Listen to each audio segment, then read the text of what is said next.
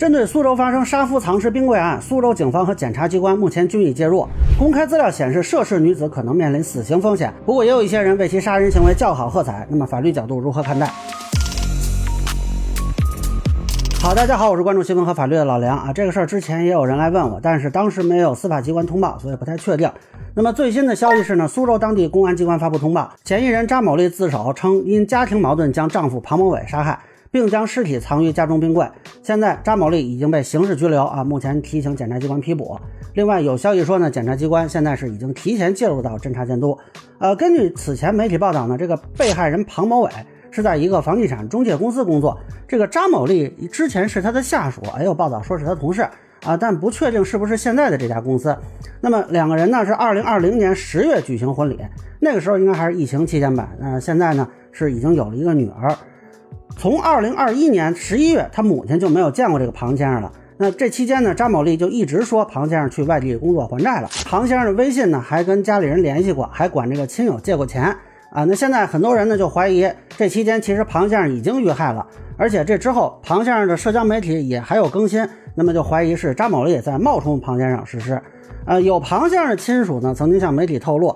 张某丽曾经给一个男主播打赏，据说是花了三十来万，但是这个平台呢后来否认说有这么多钱，并且强调说啊张某丽认识男主播是在杀夫之后发生的啊。当然这个说法很奇怪啊，因为到现在也没有确定这个庞先生遇害是什么时候，这个平台怎么知道先后的呢？啊，也可能说是想说是不是特别近的时候。那么很多人呢现在就比较关心这个张某丽的法律责任。啊，目前看呢，有可能涉及的是故意杀人罪和诈骗罪。如果他还有侮辱、损毁尸体的行为，有可能还涉及一个侮辱尸体罪。啊，但是现在呢，司法机关的通报还没有提及罪名，所以还不太确定。未来如果批捕的消息出来，可能会知道具体的罪名。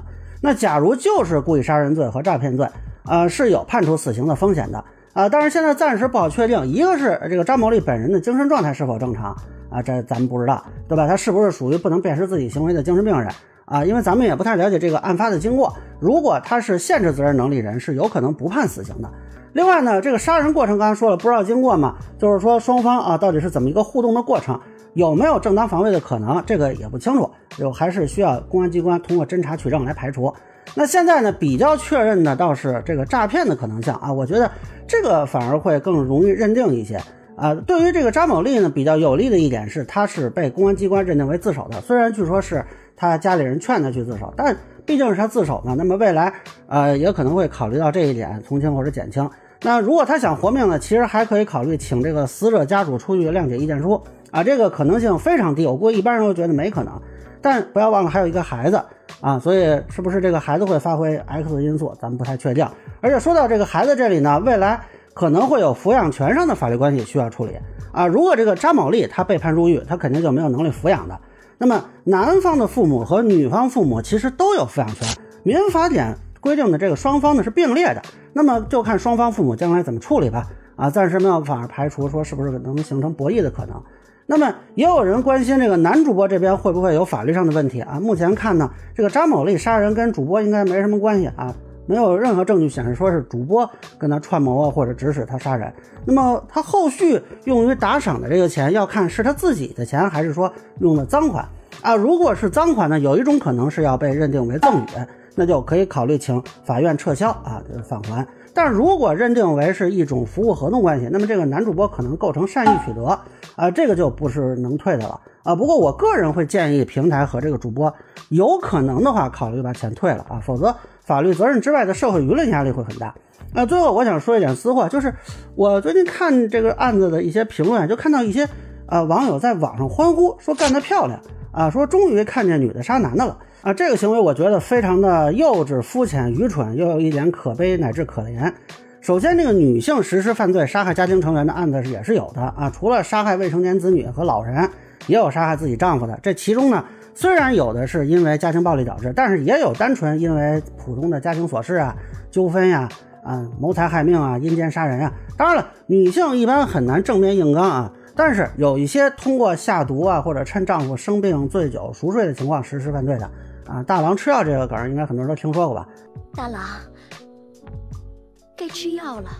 啊，但是我想说的是呢，这种案件的核心矛盾啊，是犯罪分子和守法公民之间的矛盾。而不是男女之间的矛盾啊，也不是说什么比赛，咱们看谁杀的多啊。我如果去找，也能找到一系列女性实施犯罪的案子，但是我觉得真没有这个必要吧。当然了，具体个案中啊，可能一开始是一个男性和一个女性的矛盾，但是只要涉及到违法犯罪，这个性质就变了。犯罪行为是国家强制力实施惩处的，法律惩处的是杀人者，而不是因为他杀的是男人还是女人。不管是因为家庭矛盾还是社会矛盾，故意杀人是突破我们处理社会关系的常识和底线的行为。作为我们这样的守法公民，应该旗帜鲜明的反对，否则这个危险是针对我们每一个人的。那么一些人士呢，似乎热衷于把所有的社会矛盾啊都归结为性别之间的矛盾，甚至不惜去为杀人行凶鼓掌喝彩，这种心态殊不足取，也容易把这些问题呢就拖入到性别对立之中。呃，我们在强调性别属性之前，应该更强调作为一个人的属性。而如果在一些性别话题中啊没有讨到便宜，缺乏基本的常识和逻辑，就沦落到要靠这种社会事件中无脑发言攫取一丝基于性别的优越或者快慰啊，我只能说这是一种。既可悲又可怜的心态而已，那其实没有任何的帮助的。同时，在我看来呢，这种做法也有悖于社会善良风俗和网络秩序的维护啊。我想，这些人如果不肯收敛的话啊，平台其实应该发挥主观作用，那么考虑对这些情况做一定的处理和限制，防止某些人炒作性别矛盾。那么，以上呢就是我对苏州杀夫藏尸案的一个分享。个人浅见，咱们说了，欢迎不同意小伙伴评论区、弹幕里给我留言。如果你觉得说的还有点意思，您可以收藏播客《老梁不郁闷》，方便收听最新的节目。谢谢大家。